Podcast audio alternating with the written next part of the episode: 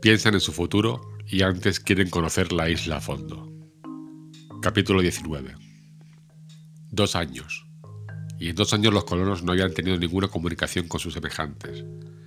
Estaban sin noticias del mundo civilizado, perdidos en aquella isla, como si se hallasen en el más pequeño asteroide del mundo solar. ¿Qué pasaba en el país? El recuerdo de la patria continuaba vivo en su mente, aquella patria destrozada por la guerra civil, cuando salieron de ella, tal vez se vería aún ensangrentada por la rebelión del sur. Este pensamiento era muy doloroso para los colonos, y muchas veces hablaban de ello, sin dudar jamás, a pesar de todo, del triunfo de la causa del norte, como lo exigía el honor de la Confederación Americana. En aquellos dos años ni un buque había pasado a la vista de la isla, al menos no habían percibido una vela. Era evidente que la isla Lincoln estaba fuera del rumbo acostumbrado de los buques y hasta era desconocida, lo cual, por otra parte, estaba demostrado por los mapas porque, a falta de puerto, su aguada debía traer a los barcos que tuviesen necesidad o deseo de renovar su provisión de agua. Pero el mar que la rodeaba continuaba desierto en toda la extensión que alcanzaba la vista, y los colonos debían contar solo con ellos para volver a la patria. Sin embargo, había una probabilidad de salvación, y esta fue discutida precisamente un día de la primera semana de abril por los colonos reunidos en el Palacio de Granito. Acababan de hablar de América y del país natal, el cual tan poca esperanza tenían los colonos de volver a ver. Decididamente, dijo Gedeon Spilett, no tendremos más que un medio, uno solo, de salir de la isla Lincoln, construir un buque bastante grande para poder hacer en él una travesía de muchos centenares de millas. Me parece que quien hace una chulapa bien puede hacer un buque. Y puede ir a las islas Pomutú, añadió Harbert, el que ha llegado hasta Tabor. No digo que no, repuso Pencroff, que tenía siempre voto preferente en las cuestiones marítimas. No digo que no, aunque no es lo mismo hacer una travesía corta que hacerla larga. Si nuestra chalupa se hubiera visto amenazada de algún mal golpe de viento en su viaje a Tabor, sabríamos que el puerto no estaba lejos, pero 1200 millas son mucha distancia. Eso hay que andar al menos para llegar a la tierra más próxima. ¿Y en caso necesario, Pencroff no intentaría esa aventura? preguntó el periodista. Yo soy capaz de intentar todo lo que se quiera, señor Spilett, contestó el marino, y sabe muy bien que no me tiro para atrás. Ten presente también, observó Nab, que ahora contamos con otro marino, Bien, preguntó Pencroff. Ayrton. Justo, dijo Harbert. Si consienten venir, observó Pencroff. Bueno, dijo Spilett. ¿Cree que si el yate de Lord Glenarvan se hubiera presentado en la isla Tabor cuando Ayrton la habitaba todavía, se habría negado nuestro compañero a marchar? Olvidan, amigos míos, dijo entonces Cyrus Smith, que Ayrton, durante los años de su estancia en aquel islote, había perdido la razón. Pero la cuestión no es esa. La cuestión es si debemos contar entre las probabilidades que tenemos de salvación con la vuelta del buque escocés. Ahora bien, Lord Glenarvan prometió a Ayrton venir a recogerlo a la isla Tabor, cuando creyera espiados sus crímenes. Creo que vendrá. Sí, dijo el corresponsal. Añadiré que vendrá pronto porque hace dos años que Ayrton fue abandonado. Ah, exclamó Pencroff. Estoy de acuerdo en que ese Lord volverá, y hasta en que volverá pronto. Pero, ¿a dónde arribará? ¿A la isla Tabor o a la isla Lincoln? Ahí está, sobre todo porque la isla Lincoln no está en ningún mapa, dijo Harbert.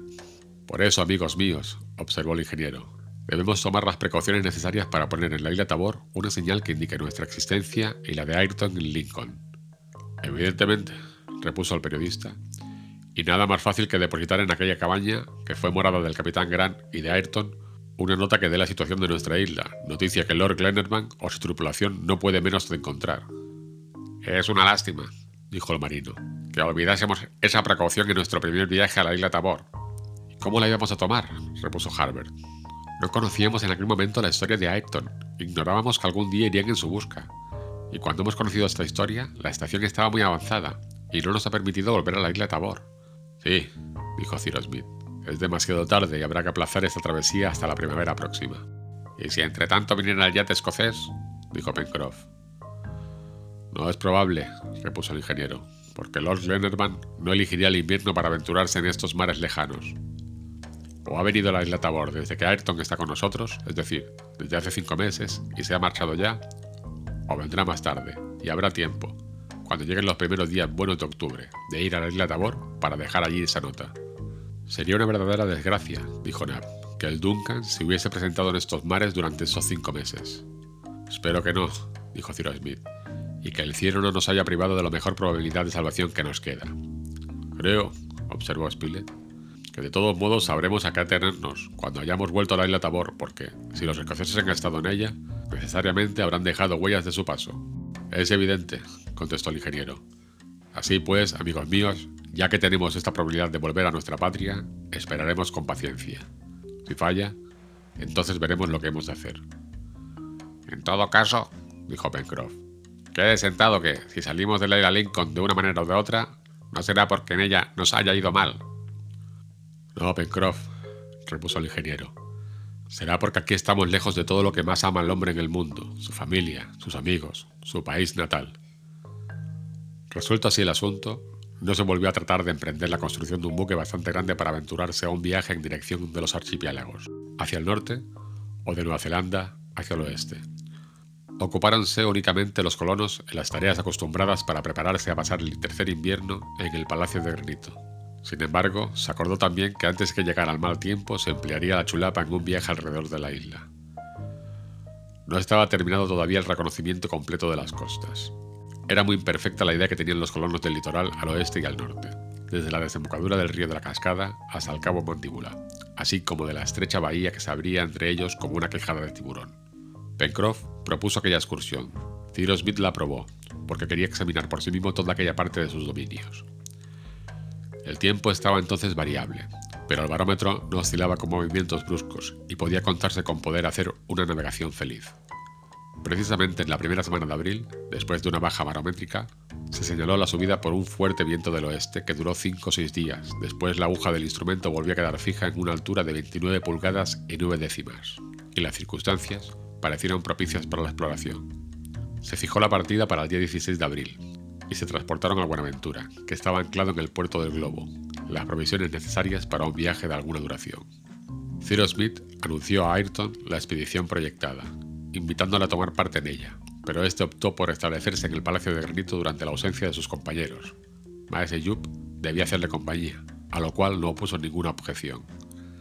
El 16 de abril, por la mañana, todos los colonos, acompañados de Top, se embarcaron. El viento soplaba del sudoeste. Era una brisa y la Buenaventura, al salir del puerto del globo, tuvo que voltejear para tomar el promontorio del reptil. De las 90 millas que medía el perímetro de la isla, unas 20 pertenecían a la costa del sur, desde el puerto hasta el promontorio. De aquí la necesidad de andar esas 20 millas navegando de bolina, porque el viento era absolutamente de proa. Hubo que emplear todo el día para llegar al promontorio, porque la embarcación, al salir del puerto, no encontró más que dos horas de flujo, que le fue muy difícil de aguantar. La noche había llegado ya cuando la Buenaventura dobló el promontorio. Pencroff propuso entonces al ingeniero continuar el viaje lentamente con dos rizos de la vela, pero Cyrus Smith prefirió fondear a pocos cables de tierra, a fin de examinar aquella parte de la costa cuando llegara el día. Se acordó también que, puesto que se trataba de una exploración minuciosa del litoral, no se navegaría durante la noche y que al atardecer se anclaría cerca de tierra, mientras el tiempo lo permitiese. Pasaron la noche al abrigo del promontorio, y habiendo caído el viento con la bruma, no se turbó el silencio de las horas nocturnas. Los pasajeros, a excepción del marino, durmieron quizá algo peor a bordo del Buenaventura, de lo que habrían dormido en sus habitaciones del Palacio de Granito, pero durmieron. Al día siguiente, 17 de abril, al amanecer, aparejó Pencroff y con viento largo y amuras a babor pudo abarroarse a la costa occidental. Los colonos conocían aquella costa frondosa, puesto que habían recorrido a pie sus orillas. Sin embargo, excitó de nuevo toda su admiración. Iban costeando lo más cerca posible de tierra, moderando la velocidad del buque para poder observarlo todo y teniendo solamente cuidado de no chocar con algunos troncos de árboles que flotaban acá y allá. Muchas veces echaron el ancla para que Gedeon Spilett tomara varias vistas fotográficas de aquel magnífico litoral. Hacia las 12 de la mañana, el Buenaventura llegó a la desembocadura del río de la Cascada. Al otro lado, en su orilla derecha, volvían a presentarse los árboles, pero más esparcidos, y tres millas más lejos no formaban más que pequeños grupos aislados, entre los contrafuertes occidentales del monte, cuya árida ladera se prolongaba hasta el litoral. Qué contraste entre la parte sur y la parte norte de aquella costa, tan frondosa y verde como era aquella. Era esta áspera y escarpada. Parecía como una de esas costas de hierro, como la llaman en ciertos países, y su violenta contextura indicaba que se había producido una verdadera cristalización en el basalto, aún hirviente, de las épocas geológicas. Amontonamiento de aspecto terrible, que hubiera espantado a los colonos si la casualidad les hubiese arrojado sobre aquella parte de la isla. Cuando estaban en la cima del monte Franklin, no habían podido reconocer el aspecto profundamente siniestro de aquella playa, porque la dominaban desde un punto demasiado alto. Pero visto desde el mar, se presentaba aquel litoral como un carácter tan extraño que no era fácil encontrar otro equivalente en ningún rincón del mundo. El Buenaventura pasó por delante de aquella costa, siguiéndola por espacio de media milla, y entonces fue fácil ver que se componía de bloques de todas dimensiones, desde 20 hasta 300 pies de altura y de todas formas, cilíndricos como torres, prismáticos como campanarios, piramidales como obeliscos, cónicos como chimeneas de fábrica. Un ventisquero de los mares glaciales no se hubiera dibujado más caprichosamente en su sublime horror. Aquí puentes arrojados de una roca a otra, allá arcos dispuestos como los de una nave, cuya profundidad no podía descubrir la mirada, en un sitio grandes excavaciones, cuyas bóvedas presentaban un aspecto monumental, en otros un verdadero caos de puntas, de pirámides pequeñas y de flechas, como jamás ha contado ninguna catedral gótica. Todos los más variados caprichos de la naturaleza contribuían a formar aquel litoral grandioso que se prolongaba en una longitud de 8 a 9 millas. Cyrus Smith y sus compañeros le miraban con una sorpresa que rayaba en la estupefacción, pero si permanecían mudos, Top, por su parte, no dejaba de lanzar ladridos, que eran repetidos por los mil ecos de las murallas basálticas. El ingeniero llegó a observar que aquellos ladridos tenían algo raro, como los que el perro lanzaba a la boca del pozo del Palacio de Granito. Atraquemos, dijo. Y el Buenaventura vino a pasar rasando todo lo posible las rocas del litoral. ¿Existiría alguna ruta que conviniese explorar? Cyrus Smith no vio nada, ni una caverna, ni una anfractuosidad, que pudieran servir de retiro a un ser cualquiera, porque el pie de las rocas se bañaba en la resaca misma de las aguas. Pronto cesaron los ladridos de Top, y la embarcación recobró la distancia que antes llevaba a pocos cables del litoral. En la parte noroeste de la isla la playa volvió a presentarse llana y arenosa. Algunos árboles raros se levantaban sobre una tierra baja y pantanosa que los colonos habían entrevisto ya, y contrastando violentamente con la otra costa tan desierta, la vida se manifestaba allí por la presencia de miriadas de aves acuáticas. Por la tarde el Buenaventura fondeó en una pequeña ensenada del litoral, al norte de la isla y bastante cerca de tierra, pues las aguas eran muy profundas en aquel sitio. La noche transcurrió pacíficamente, porque la brisa se extinguió, por decirlo así, con los últimos resplendores del día y no volvió a presentarse hasta las primeras claridades del alba.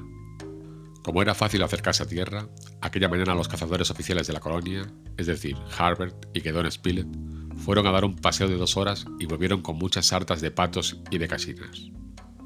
Top había hecho maravillas y no había perdido ni una pieza, gracias a su celo y actividad. A las 8 de la mañana, el Buenaventura aparejaba y navegaba rápidamente subiendo hacia el cabo Mandíbula Norte, porque llevaba viento en popa y la brisa tendía a refrescar. Por lo demás, dijo Pencroff, no me admiraría que se preparase alguna racha del oeste.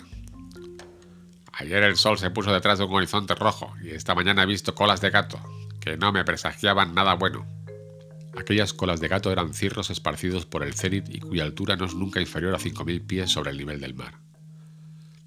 Parecían ligeros copos de algodón, cuya presencia anuncia ordinariamente alguna próxima alteración de los elementos. Pues bien, dijo Cyrus Smith, Despleguemos toda la tela que se pueda y vamos a buscar refugio al Golfo del Tiburón. Creo que allí el Buenaventura estará seguro. Perfectamente, respondió Pencroff. La costa del norte no tiene más que dunas insignificantes. No me desagradaría, añadió el ingeniero, pasar la noche y también el día de mañana en esa bahía, que merece una exploración detenida. Creo que, queramos o no, tendremos que detenernos en ella, repuso Pencroff, porque el horizonte empieza a presentarse amenazador por la parte oeste, Vea cómo se va cubriendo. En todo caso tendremos bien viento para llegar al cabo mandíbula, observó el periodista. Muy bueno, contestó el marino. Mas para entrar en el golfo será necesario dar bordadas y preferiría ver claro en estos parajes que no conozco. Parajes que deben estar sembrados de escollos, observó Harbert. Si se ha de juzgar por lo que hemos visto en la costa meridional del Golfo del Tiburón. Pencroff, dijo entonces Cyrus Smith, haga lo que mejor le parezca. Tenemos confianza en usted. Esté tranquilo, señor Ciro, respondió el marino, que no me expondré sin necesidad. Preferiría una cuchillada en mis obras vivas a una pedrada en mi buena ventura. Lo que Pencroff llamaba obras vivas era la parte sumergida de la quilla de su embarcación, a la cual cuidaba más que a su propia piel. ¿Qué hora es? preguntó el marino. Las diez, contestó Gedeon Spilett. ¿Y a qué distancia estamos del cabo, señor Ciro? A unas quince millas, repuso el ingeniero. Es cuestión de dos horas y media, dijo entonces el marino, y estaremos en el cabo entre las doce y la una. Por desgracia la marea estará bajando en ese momento y habrá en el golfo una corriente de reflujo. Temo que sea difícil entrar teniendo viento y mar contra nosotros. Tanto más, observó Harbert, que hoy es luna llena y estas mareas de abril son peligrosas. ¿Y bien, Pencroff? preguntó Cyrus Smith. ¿No puede usted fondear en la punta del cabo? Fondear cerca de la tierra con mal tiempo en perspectiva, exclamó el marino. Lo ha pensado bien, señor Ciro. Eso sería querer estrellarse voluntariamente contra la costa. Entonces, ¿qué va a hacer? Tratar de mantenernos al largo hasta la hora del flujo, es decir, hasta las 7 de la tarde. Y si entonces hay posibilidad, intentaré entrar en el golfo. Si no, continuaremos corriendo bordadas durante toda la noche y entraremos mañana al salir el sol. Ya le he dicho a Pencroff que confiamos en su experiencia, respondió Cyrus Smith. Ah, dijo Pencroff, si al menos hubiese un faro en esta costa, sería más cómodo para los navegantes. Sí, añadió Harbert. Tanto más que esta vez no tendremos un ingeniero previsor que encienda una hoguera para guiarnos al puerto. A propósito, mi querido Ciro, dijo Gedeon Spilett. No le hemos dado las gracias por aquel fuego que encendió, pero la verdad es que si no le hubiera ocurrido encenderlo, jamás habríamos podido llegar. ¿Un fuego? preguntó Ciro Smith, muy admirado por las palabras del periodista. Aludimos, señor Ciro, dijo Pencroff a la situación embarazosa en que nos vimos a bordo del Buenaventura en las últimas horas que precedieron nuestro regreso, porque habríamos pasado a sotavento de la isla sin la precaución que usted tomó de encender una hoguera en la noche del 19 al 20 de octubre en la meseta del Palacio de Granito. Sí, sí. Fue una idea feliz, repuso el ingeniero. Y ahora, añadió el marino, a no ser que a Ayrton se le ocurra la misma idea, no habrá nadie que pueda hacernos este pequeño servicio. No, no, nadie, contestó Cyrus Smith. Pocos instantes después, hallándose solo en la proa de la embarcación con el periodista, se inclinó a su oído y le dijo: Si hay algo cierto, Spilett, es que yo no he encendido hoguera ninguna la noche del 19 al 20 de octubre, ni en la meseta del Palacio de Granito, ni en ninguna otra parte de la isla.